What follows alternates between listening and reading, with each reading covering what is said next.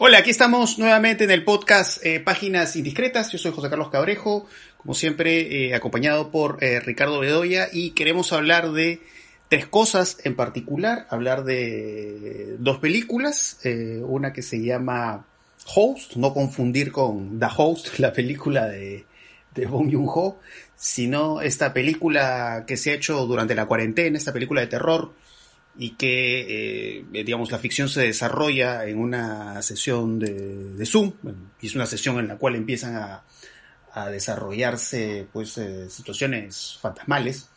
Entonces vamos a hablar de esta película, vamos a hablar de otra película que se llama Hater, que es una película polaca que eh, se ha estrenado en Netflix.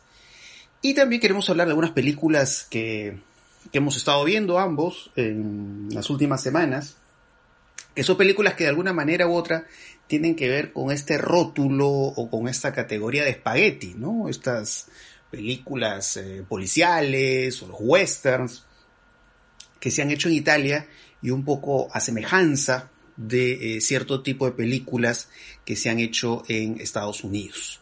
Así que de esas tres cosas vamos a hablar. Yo creo que podríamos empezar hablando de The Host, que es una película que que bueno, sí, me llamó la atención porque claro, es una película que se ha hecho, ¿no? Se ha, se ha realizado durante la cuarentena. En la película hay referencias eh, directas al, al COVID-19, al asunto de la pandemia, al asunto pues del confinamiento. Eh, y de ahí pues un poco que vemos una mezcla de ciertas cosas que ya hemos visto en otras eh, películas de terror, sobre todo películas de terror que tienen que ver pues con componente tecnológico, ¿no? Eh, por ejemplo, películas como Actividad Paranormal o esta película Eliminar Amigos, ¿no? Que su, título original se llama Unfriended. Eh, entonces, bueno, a mí en lo particular la película Host es una película que me gusta por partes, ¿no? Eh, digamos, al comienzo me parece que juega muy bien con los tiempos, ¿no? Un poco con el misterio que se crea con esta sesión espiritista que se va a desarrollar y, me gusta cómo la película juega más bien con los elementos mínimos, ¿no? Un poco con los ruidos, eh, las sillas que se mueven solas, ¿no? Eh, entonces ahí va creando una atmósfera interesante y, tiene, tiene escenas que me parece que están muy bien hechas, ¿no? Aunque otras sí siento que son como imágenes postizas, ¿no? Que son justamente las imágenes donde todo se hace mucho más evidente y mucho más explícito. No sé cómo, cómo tú percibiste esta película Host, eh, Ricardo. Sí, también creo que, a ver, yo creo que tiene tres, tres como virtudes, tres virtudes, ¿no? Tres cosas que, las, que la favorecen. En primer lugar, eh, su brevedad, ¿no? Porque dura menos de una hora, ¿no? Y eso la concentra, concentra la acción, eh, eh, sobre todo con, como es una película que tiene un dispositivo tan, tan rígido, ¿no? Que es ver a todas las chicas estas que han convocado a esta sesión, se han reunido para hacer una sesión de espiritismo, ¿no? Las vas viendo durante casi toda la película en las pantallas, en las pantallas que ocupan tu pantalla a la vez, ¿no? Entonces es, claro, es un diálogo de pantallas, ¿no? Luego el punto de vista, ¿no? Ese punto de vista que empieza centrado en una de ellas, no, no se puede decir mucho más para no, ¿no? Para no, para no ser los spoilers, eh, centrado en una de ellas que va avanzando por su casa con, ¿no? Con el dispositivo este visual que la va registrando, ¿no? Pero de pronto el punto de vista cambia, ¿no? Y el punto de vista se comienza, empieza a ser eh, un punto de vista, ah, no sé, pues omnisciente, ¿no es cierto? Que lo abarca todo, porque vamos viendo a todas las chicas e incluso a la medium cuando aparece, ¿no?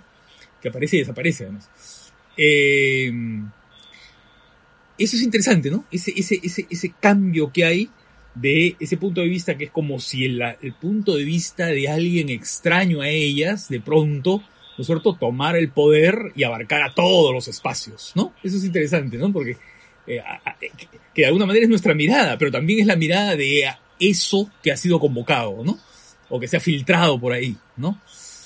Eh, eso me pareció interesante. Y luego, claro, el mismo hecho de dividir las pantallas, ¿no? Que es una técnica muy antigua en el cine en realidad. ¿no? Que es el split screen o la pantalla dividida, ¿no? Y que ha sido usada a veces de modo maestro, ¿no? Por ejemplo, hay una película de Richard Fleischer que se llama El estrangulador de Boston, ¿no? Que usa este recurso de la pantalla dividida, ¿no? En, digamos que son varios encuadres en el interior de, digamos, de la misma, de, varios campos visuales dentro del mismo, de, la misma pantalla, ¿no? Eh, lo hace pues con una manera, eh, Fletcher lo, lo, domina, ¿no? Y es una película fascinante por eso. Y aquí también, ¿no? De alguna manera estas películas que lo que hacen es eh, representar la, la época en que vivimos, este mundo de pantallas que vivimos y estas conversaciones en Zoom, eh, entroncan con esa, con esa, con esa técnica de la pantalla dividida. Y me parece bien interesante porque está muy bien usado. Pero sí, efectivamente, como tú dices, luego vienen eh, los sacudones, pues, y las sorpresas, y un poco la, la eh, un poco el buh, ¿no? Lo que te quiere asustar, ¿no? El, claro. Y, y, eso ya es mucho sí, más sí. mecánico, más, menos original, ya, ¿no? Pero en fin, es una película que tiene, eh, digamos, la, la gracia, ¿no? De, de, eso, de su inmediatez, de sentirla fresca, ¿no? De sentirla así, una película como de jóvenes que se están vacilando mientras que se aburren en la cuarentena, ¿no? Entonces creo que ese es el valor que tiene la película, ¿no? Sí, la cosa es claro que está hecha ahí en el película hecha en el momento, ¿no? Digamos, sí. aprovechando la coyuntura, pues eh, con pocos recursos. Porque de hecho, claro, una película como Eliminar Amigos me parece que mejor. claramente ahí sí hubo mucho más, mucho más recursos y es mejor además. Sí, claro. eh, de hecho que no, no es, no es que sea una propuesta exactamente nueva, pero que sabe coger algunas cosas que ya se han hecho antes en el cine y pues me parece que salvo algunas observaciones que se pueden hacer en la película, me parece que adapta de forma interesante. Y este asunto de la omniscencia que refieres es muy interesante, ¿no? Porque digamos, digamos, la película logra una consistencia en cuanto a cómo va mostrando lo que le va pasando a cada uno de estos personajes, pero digamos sí logra darte justamente esta visión conjunta o esta visión general, ¿no? De, de, de toda esta situación que van viviendo estos personajes, que claro, por más que estén en lugares distintos, pero están, están viviendo esa, esa misma experiencia, ¿no? Eh, y de hecho que sí, ¿no? Ves, pues, no sé, fantasma, de pronto lo sientes, eh, las, unas huellas, una suerte sábana que está encima del espectro, ¿no? Y claro, pero en esos, en esos momentos me parece que por ahí esta, esta representación de lo fantasmal funciona mejor y en otras ya no funciona tanto, ¿no? Eh, pero en fin, es, es, una película que igual yo creo que, que, se puede disfrutar, ¿no? No, no, no tengo el mismo entusiasmo que, que he visto por parte de otras personas en, en, redes sociales, pero, pero sí es una película que yo eh, recomendaría ver. Y bueno, eh, y, y, en todo bueno, caso, ¿sé qué cosa? Sí. Es, es bastante mejor que el, yo diría que el 70% de las películas en cuarentena de, que están, que integran hecho en casa, ¿no? El, la película producida por la Raín para Netflix. Sí, sí. Sí que sí, bueno, ahí, ahí sí son altibajos más fuertes. Más fuertes sí. eh... y más pretenciosos, digamos, ¿no? Mucho más así, como inflados sí, sí, en algunos casos, ¿no? En claro, este caso, no, este es un juego, es un juego juvenil, ¿no? Es un juego, ¿no? Sí, sí, sí. Y por lo tanto es más espontáneo, sí, ¿no? Sí, claro, claro. Además, es más espontáneo y, y sientes ahí y las actrices, están haciendo la película. Las actrices están muy bien, todas las chicas son muy buenas, ¿no? Sí. Sí, sí, sí, sí, sí. Sí, así que sí, vale, vale la pena. Eh, bueno, hay esta otra película que está en Netflix eh, que se llama Hater, ¿no? De este chico, la película polaca de un chico que, que está metido en el mundo de las fake news eh, y que, bueno, em, empieza a hacer pues trabajos, eh, vamos a decir, contrarios a la ética, ¿no? Que se basan en la mentira, en crear noticias falsas, juegos sucios, traerse abajo la reputación de youtubers o de políticos. Eh, de hecho, que una de las cosas más interesantes de esta película Hater, que por cierto es una película que me ha parecido más interesante que otras, otros estrenos online que he visto en los últimos meses. Eh, de hecho, una de las cosas más interesantes es el personaje principal, ¿no? Porque es un personaje, por un lado, aborrecible, ¿no? Porque es un personaje, pues, eh, mitómano, es un personaje fríamente calculador, pero pues ahí vamos siguiendo lo que hace el personaje. Y de hecho que otra de las cosas que me gustó de la película es el trabajo del color, porque siento que es una película que te va contando todas las situaciones por las que va pasando este personaje, ¿no? Un poco la presentación del personaje, eh, es esta, esta relación engañosa que va teniendo con los personajes y cómo, digamos, todo empieza con esta visión como más juvenil, estos como colores de neón, y de ahí la situación se va, se va volviendo más... Eh, va apuntando más a lo trágico y eso se va contando con los colores, ¿no? Poco a poco los colores se van haciendo más opacos, como vemos eso en la vestimenta, como vemos eso en la fotografía en general.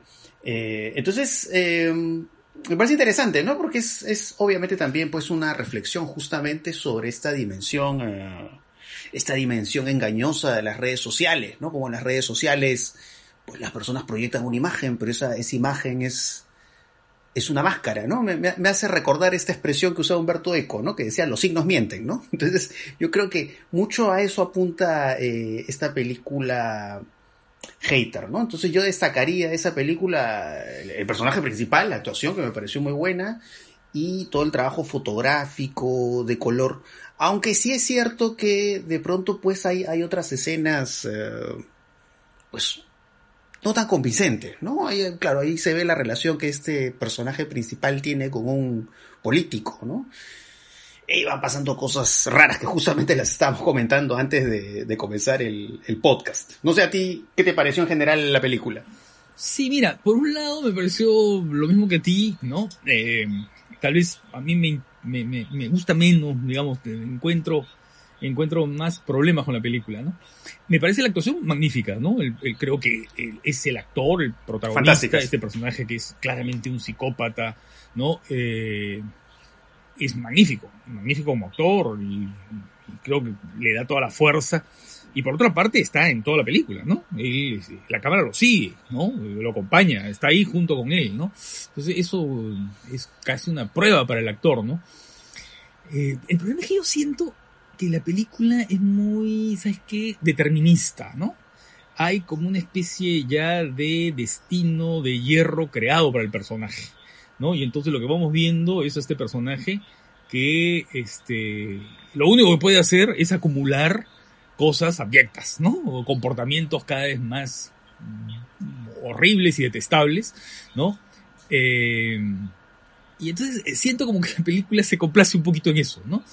Eh, y, además cada vez más inverosímiles. ¿no? Las situaciones se van volviendo cada vez más artificiosas y más inverosímiles conforme la película avanza, ¿no? Para llegar ya a una especie de apoteosis final, ¿no?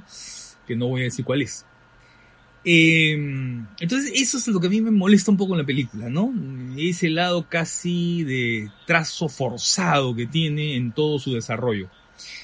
Em, pero sí, es una película que, creo que lo más interesante es que te muestra el trasfondo y los mecanismos y las manipulaciones y los acuerdos que hay detrás de eso que vemos cotidianamente, ¿no? Que vemos eh, cuando leemos eh, Twitter, ¿no es cierto? Cuando vemos estas campañas de, demolición pública de algunos personajes, ¿no?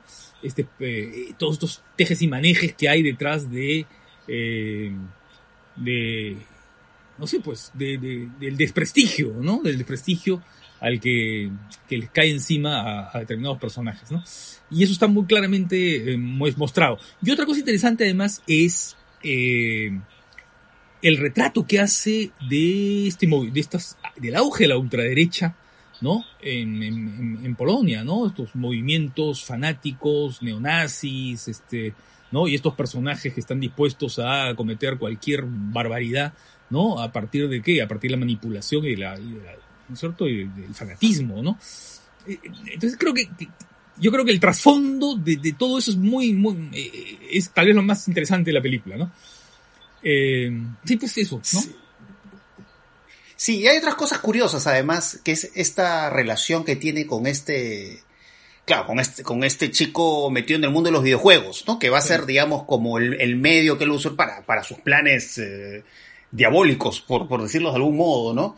Y claro, y, es esta relación sin conocerse, ¿no? Asumiendo, pues, eh, la imagen de personajes de videojuego, ¿no? Que se encuentran y se comunican. Y dialogan. Eh, y dialogan. Entonces, claro, ¿no? Estos paralelos también entre el mundo de las redes sociales y el mundo de los videojuegos, que finalmente nos lleva a hablar del mundo del Internet y que es, pues, un mundo de artificio, ¿no?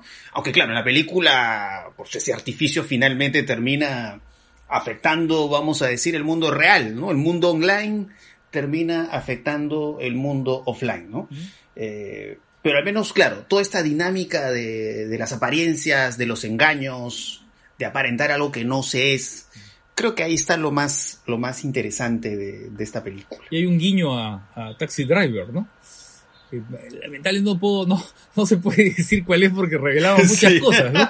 Pero hay un guiño en la parte final, ¿no? A Taxi Driver. Sí, sí, sí. Eh, y, em, y, bueno, esas, esas son dos películas que, que, queríamos destacar. Bueno, de hecho que he visto otras cosas. Eh, hay, hay, una película que quiero también eh, recomendar, que es una película que está en Amazon Prime, que se llama 7500, que es, que es una película que se desarrolla en un avión. Es un avión donde hay un atentado terrorista. Y es interesante la película porque la película, digamos, se desarrolla pues en espacios cerrados, que es la zona esta donde están los, los pilotos del avión y tienen que lidiar pues con estos terroristas que han ingresado al avión. Tiene un guion como bastante predecible, un poco, que uno va adivinando fácilmente lo que va a pasar en la película, pero eh, a pesar de este carácter predecible, es una película que está muy bien contada, es una película que genera mucha tensión, cómo cierra los encuadres, eh, este movimiento pues con estídica, ¿no? Eh, entonces no, no es un gran título, el 7500, pero, pero es, es una película con la cual uno puede pasar un buen momento. No confundir con otra película que también está en Amazon Prime, que tiene un título parecido, que es Vuelo 7500, que es una película de Takashi Shimizu, el director, de, este, director japonés de la película Yu-On, que también es una película que se desarrolla en un avión eh, y que es más de terror, pero que para, bueno, para mí fue sumamente decepcionante esa película. Así que esta película 7500 del 2020, no confundir con la otra que creo que es del 2016. Bueno, esta 7500 del, del año 2020 eh, es, es, una película que, que, yo la recomendaría. No sé qué otras cosas así en general has visto, Ricardo. En, no, estoy viendo películas antiguas. Estoy viendo películas antiguas, en verdad. No, he visto he vuelto a ver por no sé cuántas veces. Eh, estoy viendo, estoy siguiendo a Preminger, ¿no? A Otto Preminger. Estoy viendo, estoy tratando de ver todas sus películas más o menos, no en orden, pero estoy tratando de revisarlo, ¿no? Y me parecen eh, algunas extraordinarias como Tempestad sobre Washington, ¿no? Que me parece, la verdad, que es una película formidable. Y otras eh, que son buenísimas también, como El Cardenal, en fin, como Carmen Jones, en fin, estoy revisando Preminger, ¿no? Entonces, no sé, me atrae mucho más eh, y me he enganchado mucho más con, con, con Premier. Pero. Sí, bueno, yo también he estado viendo más películas antiguas, ¿no? Trato de no perder la conexión con, con los estrenos, pero un poco también creo que me afecta el hábito de la sala de cine, que eso ya, bueno, no, no lo podemos hacer, ¿no? Que era pues el hecho de, ver lo que iba estrenándose en la cartelera, pues ibas viendo, ¿no? Pero un poco todavía me estoy acostumbrando a, a lo que son los estrenos en plataformas online, ¿no? Pero igual sí he estado teniendo enganche con, con películas eh, más antiguas. Eh, bueno, de hecho que he estado viendo bastante... He estado viendo westerns. Eh, vi una película de Monte Hellman que se llama A través del huracán. Que bueno, a Monte ah, Hellman se le conoce mucho eh, por esta película Two Lane Black Top, creo que se llama. ¿no? Two Lane Black Top, su road movie. De carretera. De carretera. Eh, hizo, hizo esta otra película, Monte Hellman, que es The Shooting, que eh, se considera que es el primer acid western, ¿no? Es el primer western ácido, sería la traducción, ¿no? Que pues recoge parte de la sensibilidad de la contracultura y todo eso. Y bueno, hizo después esta película a través del huracán, que es una película en la que actúa, eh, bueno, The Shooting también actúa Jack Nicholson, acá también actúa eh, Jack Nicholson, tiene guion de Jack Nicholson también. Eh, y, la disfruté mucho, ¿no?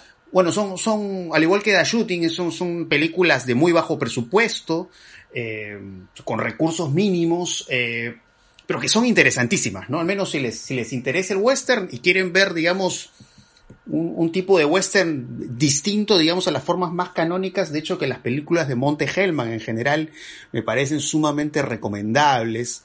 Eh, y, esta película a través del huracán, que es una película que es menos conocida que The Shooting y menos conocida que la Road Movie de Monte Hellman, eh, es, es, es, muy interesante porque claro, son, aparecen personajes que uno, uno podría decir que son villanos, pero eh, los retrata de forma muy humana, ¿no? O sea, sí, son unos tipos que son unos delincuentes, pero eh, digamos, eh, los, sumergimos en su situación, que es una situación en la cual están al, al, borde de la muerte, al borde de la horca, justamente por estar en asuntos eh, contrarios a la ley.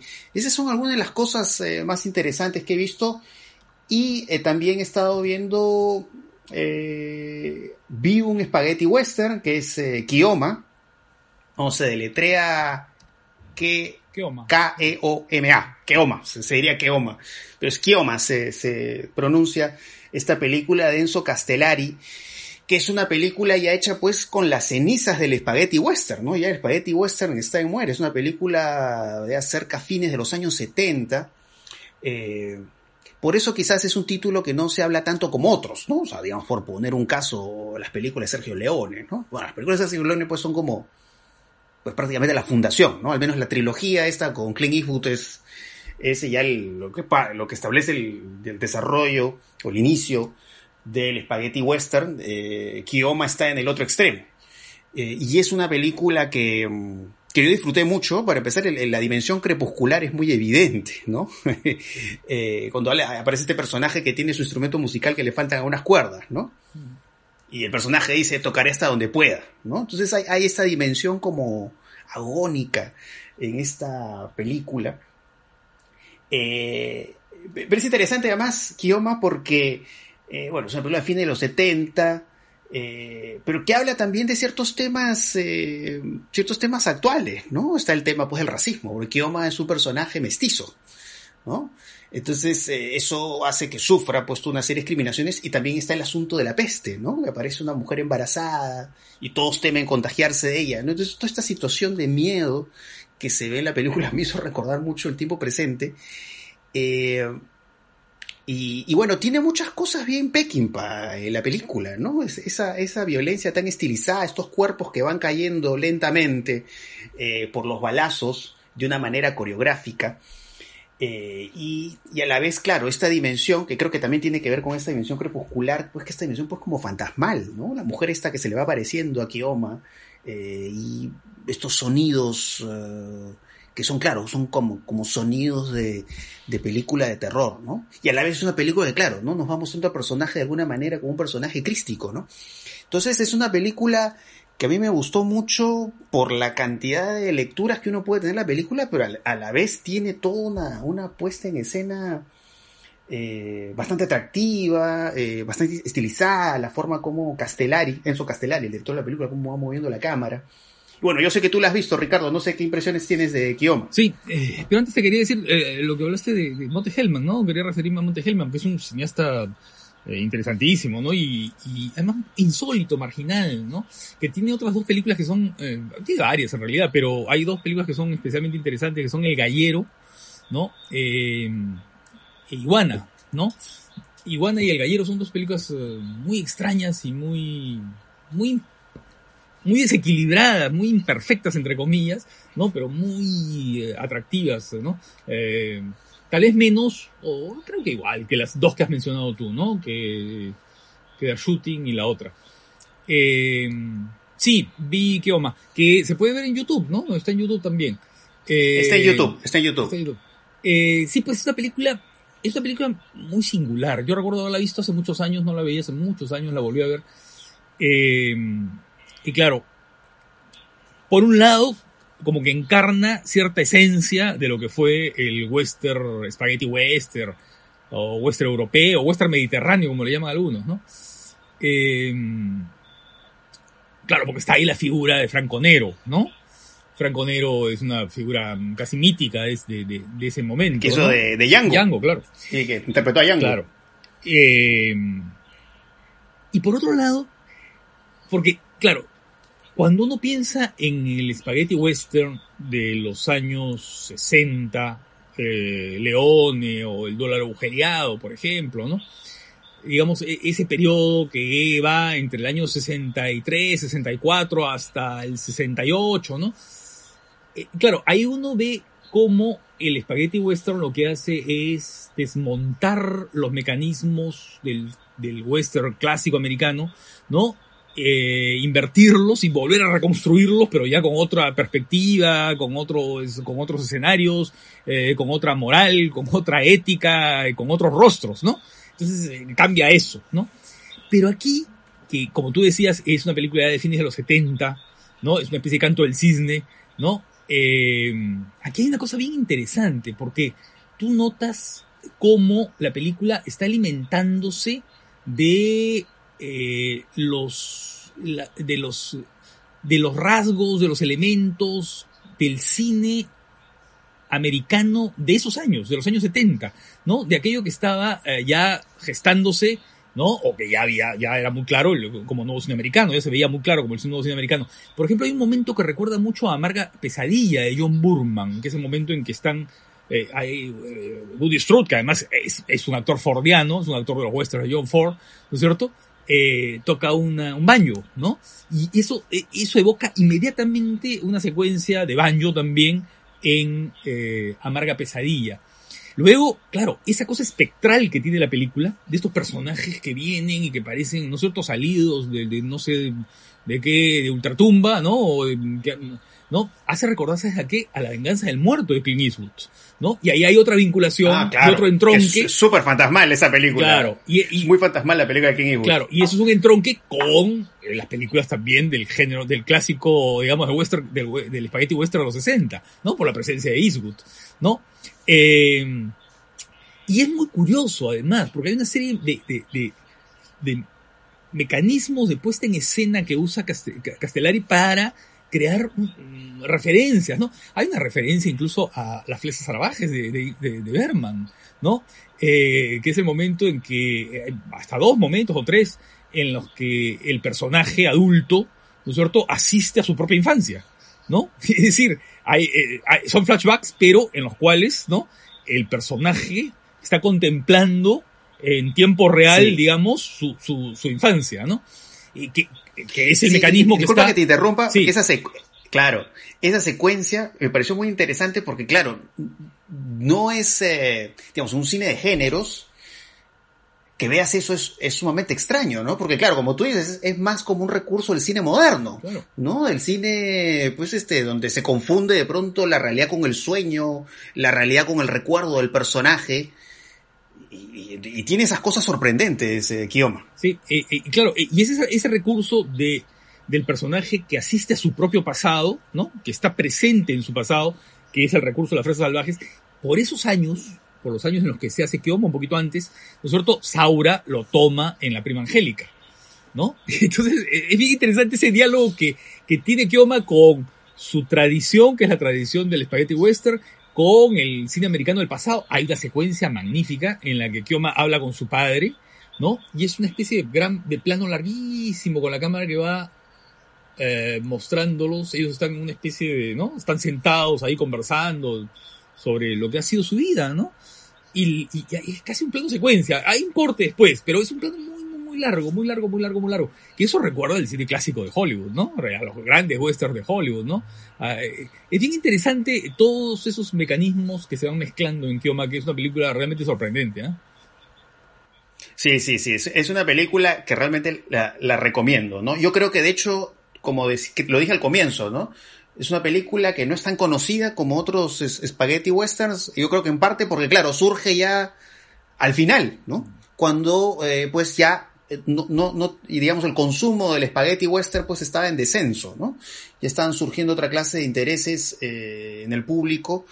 Eh, y eso de pronto ha hecho pues que no, no sea un título tan conocido. Y yo creo que es una película que merece, merece toda la atención, ¿no? Realmente es una película que yo he disfrutado mucho y que además, claro, ¿no? Pensando en la tradición del western, ¿no? Porque pensando, digamos, yo qué sé, en, algunos, en unos viejos westerns de, de John Ford, ¿no? Donde, por ejemplo, eh, vemos al sheriff y el sheriff tiene una identidad clarísima, ¿no? O, o, es una representación del orden o de lo que se concibe como un orden eh, en la tierra, en el lugar. Y Kioma es un personaje de frontera, ¿no? Porque es un personaje que, que en ningún momento eh, encaja, ¿no? Es como que de alguna manera Kioma va siendo expulsado eh, de un lugar y otro, ¿no? Es rechazado por, por estos, este, estos personajes, creo que son sus hermanastros, algo así. Sí, claro, eh, sí. Sus hermanastros, eh, entonces es como un incomprendido, ¿no? Y a la vez, claro, todo el relato crístico, ¿no? Cuando esta imagen de él impresionante que está como crucificado justamente, ¿no? Y esta suerte de comunicación telepática que tiene con una mujer. Eh, entonces, claro, ¿no? Es, es, es, hay, hay, toda esta, toda esta mirada también eh, cristiana, ¿no? Pero que digamos que es un pretexto para hablar, pues, de estos sujetos, pues, eh, estos sujetos que, no hayan un lugar eh, exacto en su vida, ¿no? Es como un héroe existencial, Pero que al final, claro. El comienzo. Exactamente. El diálogo que tiene con, con, con, la mujer, ¿no? Con la madre, ¿no? Es un diálogo en el que él habla de eso, de, de, de, esa de esa voluntad de ser libre, pero también de poder enfrentar un desastre, ¿no? Y no puede salir de eso, ¿no? Es un poco el hombre responsable de sus actos, de sus actos trágicos, ¿no? Es, es, una película muy interesante de Kioma. Sí.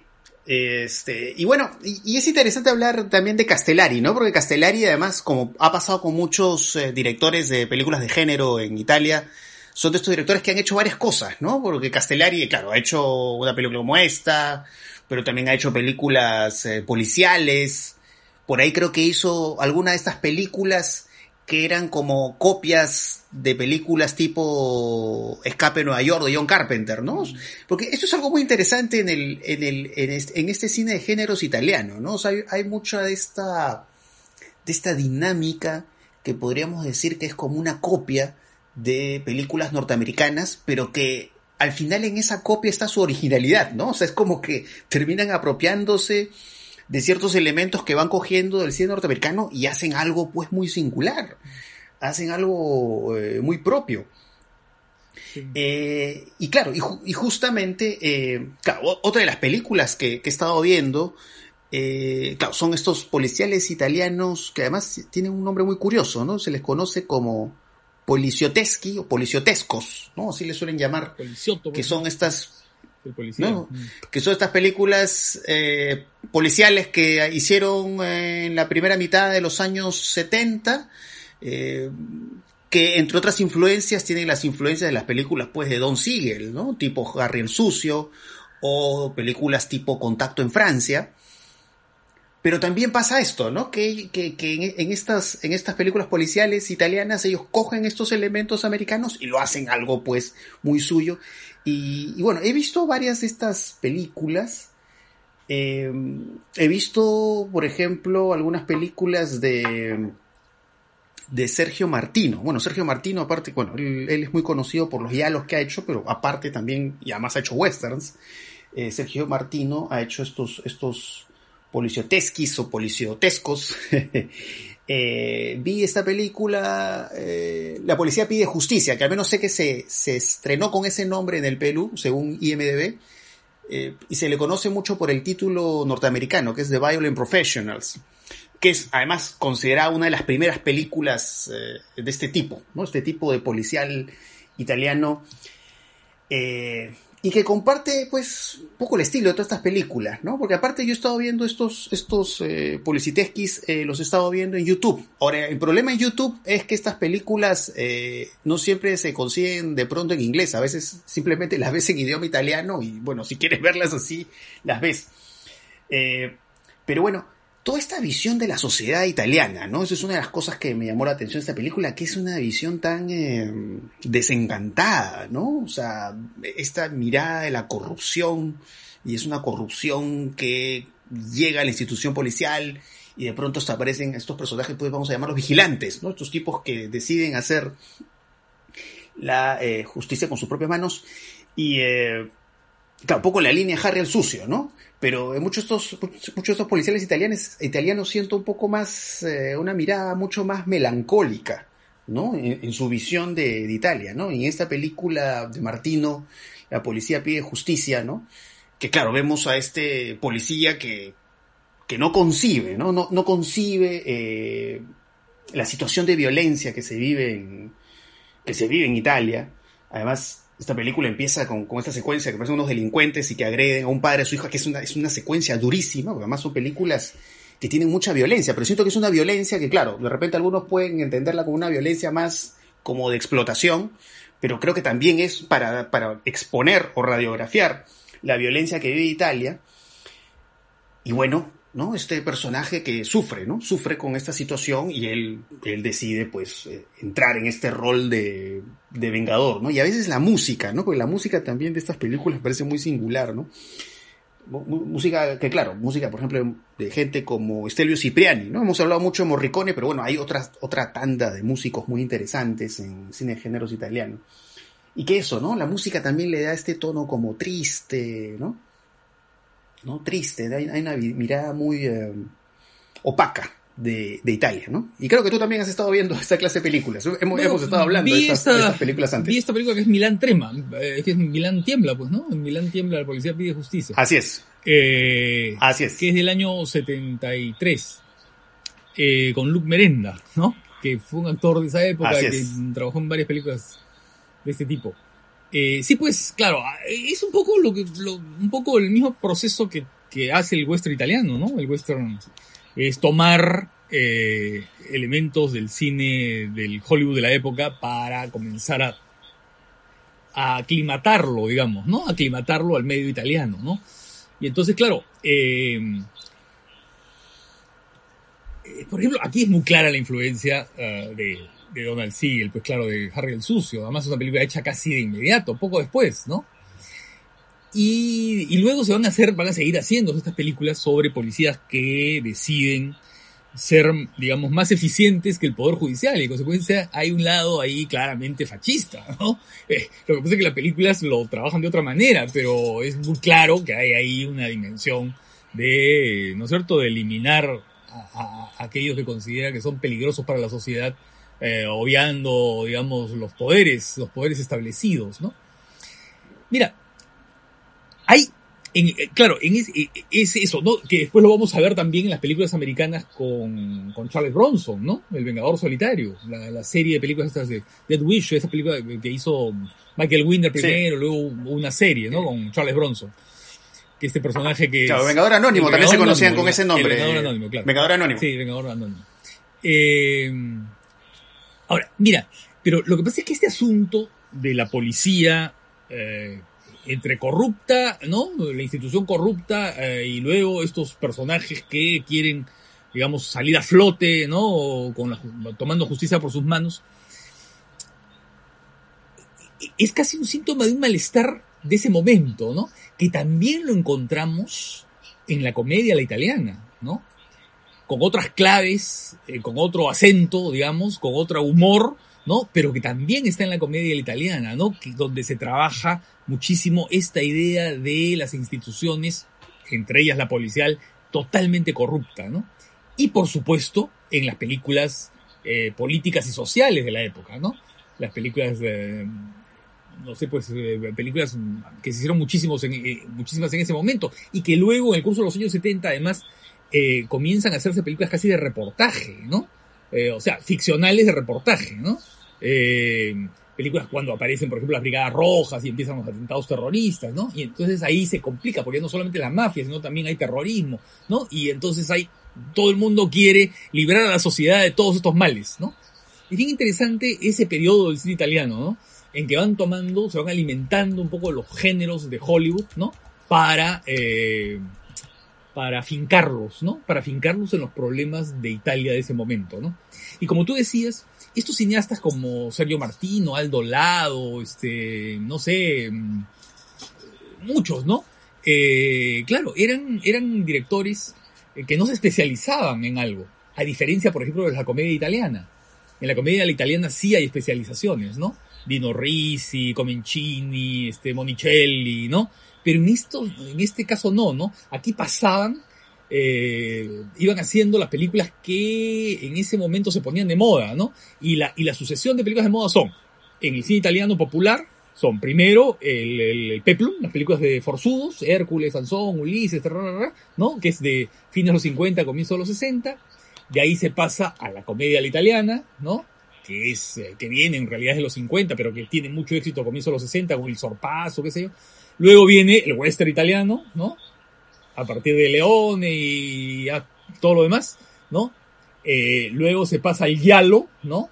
El Yalo y estas películas policiales, ¿no? Que más o menos conviven en la misma época, ¿no? Y luego ya viene eh, la etapa de, digamos, un poco, ¿cómo decirlo? Las películas de, digamos, de erotismo suave, ¿no?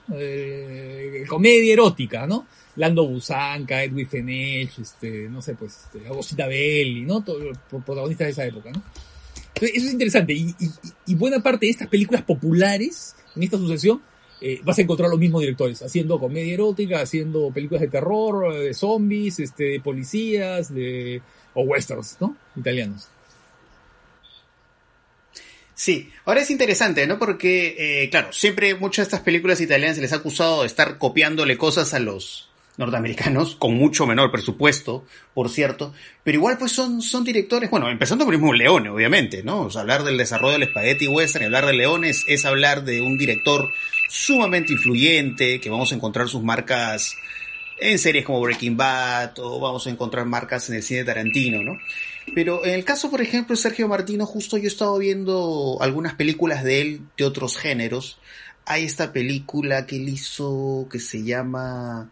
Bueno, el título empieza con el año 2019, ¿no? Es una película, debe ser fines 70, inicio de los 80, por ahí, que es una película de ciencia ficción. Y que uno ve una película como Children of Men y empieza a encontrar, pues, muchas eh, similitudes, ¿no?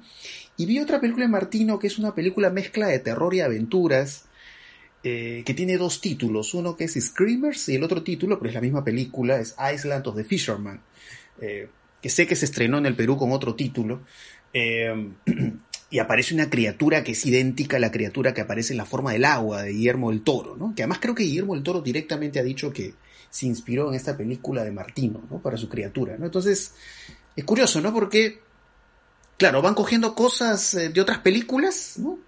Son como, entre comillas, eh, cineastas rateros, pero al final terminan creando un mundo que, que ha ejercido una influencia pues en, en todo un conjunto de, de, directores contemporáneos. Ahora, antes de que me olvide, quisiera destacar otra película que también está en Amazon Prime, que se le considera también un polic policiotesqui, aunque yo lo siento más, más cerca las coordenadas, vamos a decir, casi más puras del film noir, que es una, que es una película que se llama Milán Calibre 9, de un director que se llama Fer Fernando Di Leo. Eh, esa película yo la recomiendo altamente, eh, que es, es, es, tiene un espíritu muy Melville, ¿no? Se, se, parece mucho pues a las películas de Melville, claro. un poco el personaje principal que es interpretado por este actor eh, Gastón Mosquín. Gastón Mosquín, sí.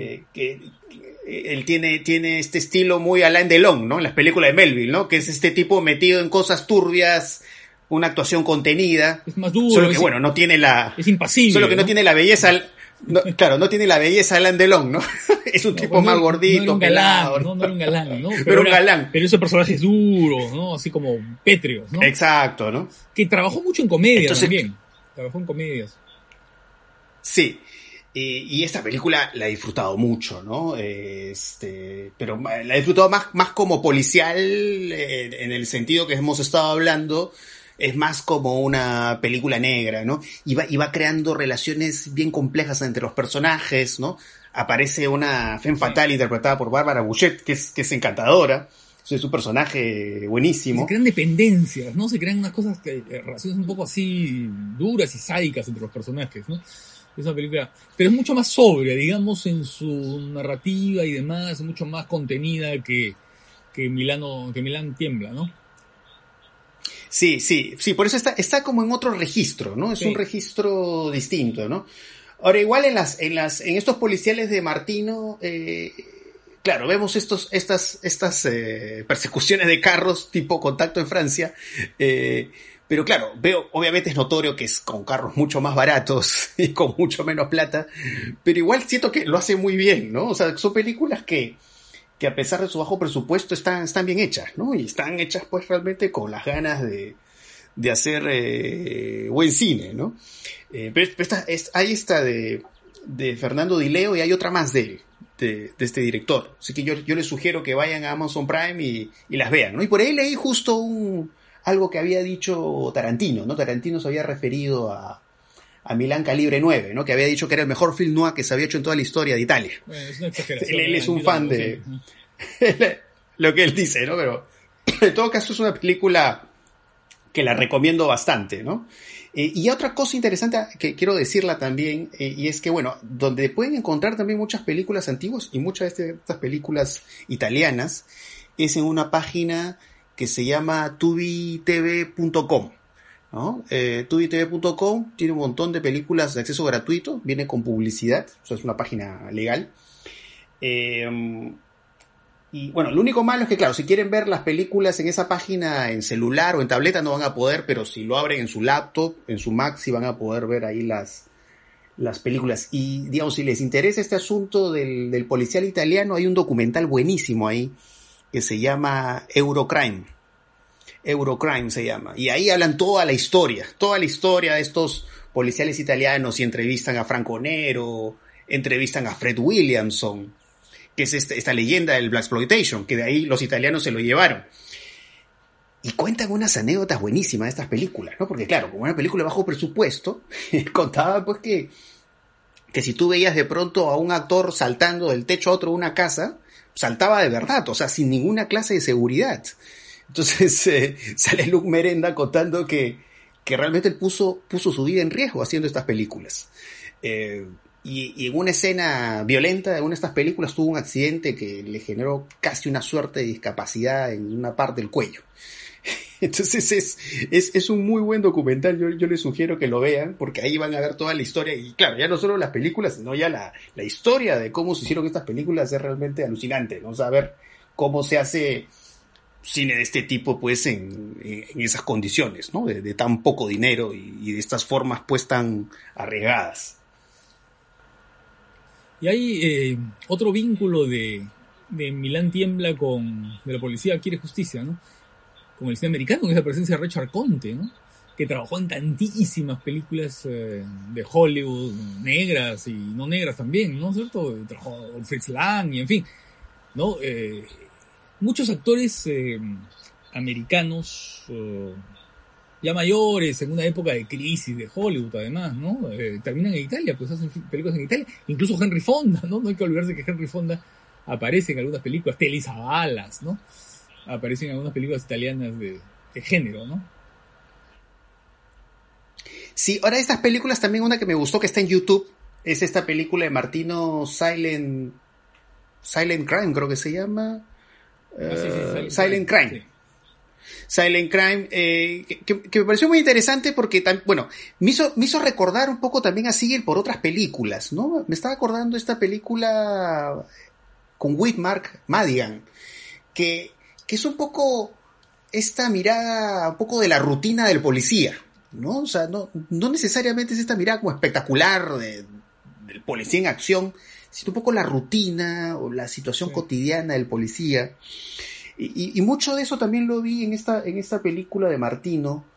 Eh, pero claro, ha llevado también justamente a esta, a esta visión de desencanto, ¿no? Porque claro, es como el, el policía justamente que quiere hacer justicia y no puede porque la, la situación es tan corrupta. Eh, y hay estos diálogos que él tiene con una chica, ¿no? Que le dice, bueno, no sé, de pronto mejor hubiera sido abogado, ¿no? Que policía, viviría mucho mejor, ¿no? la, la, película lo único que va haciendo es reforzar ese, ese desencanto, ¿no? Y, y esta, esta, esta mirada, pues, de, de, de, como desesperanza, ¿no? Hacia la situación eh, italiana, ¿no?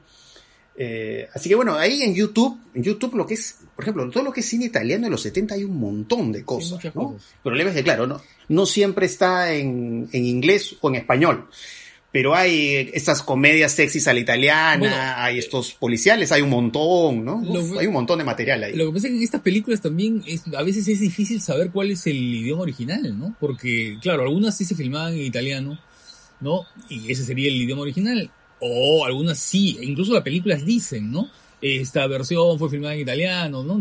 O perdón, en inglés, ¿no? Claro. Pero, pero claro, lo que pasa es que con las películas italianas esto es muy complicado porque todas las películas tenían post sonido no posincronizado. sí. ¿No? Entonces, en realidad, Así todas es. las películas son dobladas, incluso las que se filmaron en, en italiano, ¿no es cierto? No lo hicieron con sonido directo. Están dobladas. Que, claro, claro, están dobladas. No hay sonido directo. No, no, hay sonido directo.